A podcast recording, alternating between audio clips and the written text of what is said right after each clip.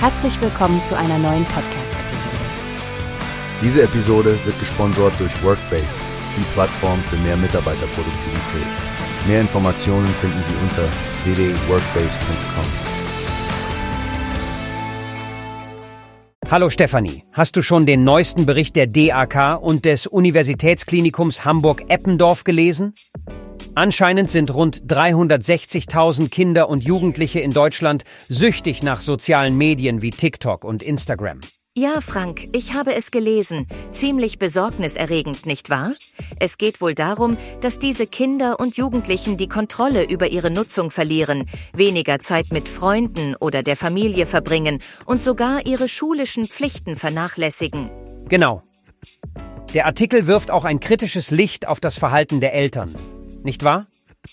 Immer öfter statten sie ihren Nachwuchs bereits in jungen Jahren mit digitalen Endgeräten aus, und das scheint den Weg für solche Probleme zu ebnen. Absolut.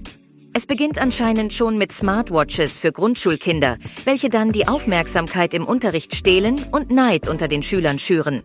Ein echtes Dilemma für Eltern, die natürlich den Kontakt zu ihren Kindern nicht verlieren möchten und sie gleichzeitig vor Gefahren schützen wollen. Richtig. Und der Artikel nennt noch mehr Gründe, warum ein vorsichtiger Umgang mit diesen Technologien so wichtig ist. Die Ablenkung durch die Geräte, Mobbing über Chats und der Zugang zu unangemessenen Inhalten sind ebenso Teil des Problems. Ich denke, der Hinweis auf die unterschiedlichen Maßnahmen anderer Länder ist interessant, wie zum Beispiel das Verbot von Smartphones an Schulen in Frankreich.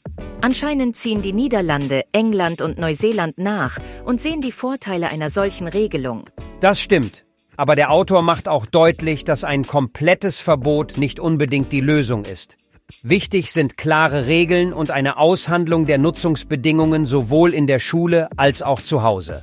Und letztendlich stehen die Eltern in der Verantwortung, ihren Kindern einen vernünftigen Umgang mit diesen Geräten beizubringen. Sie müssen wissen, was ihre Kinder online machen und Grenzen setzen. Ein wichtiger Punkt, der uns alle angeht, nicht wahr, Frank? Absolut, Stephanie.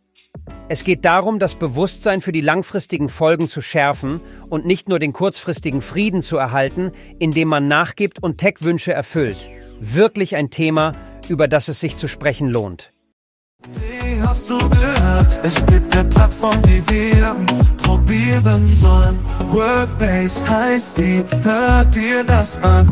Mehr Produktivität für jeden Mann. Werbung, dieser Podcast wird gesponsert von Workbase. Mehr Mitarbeiterproduktivität, hört euch das an. Auf www.workbase.com findest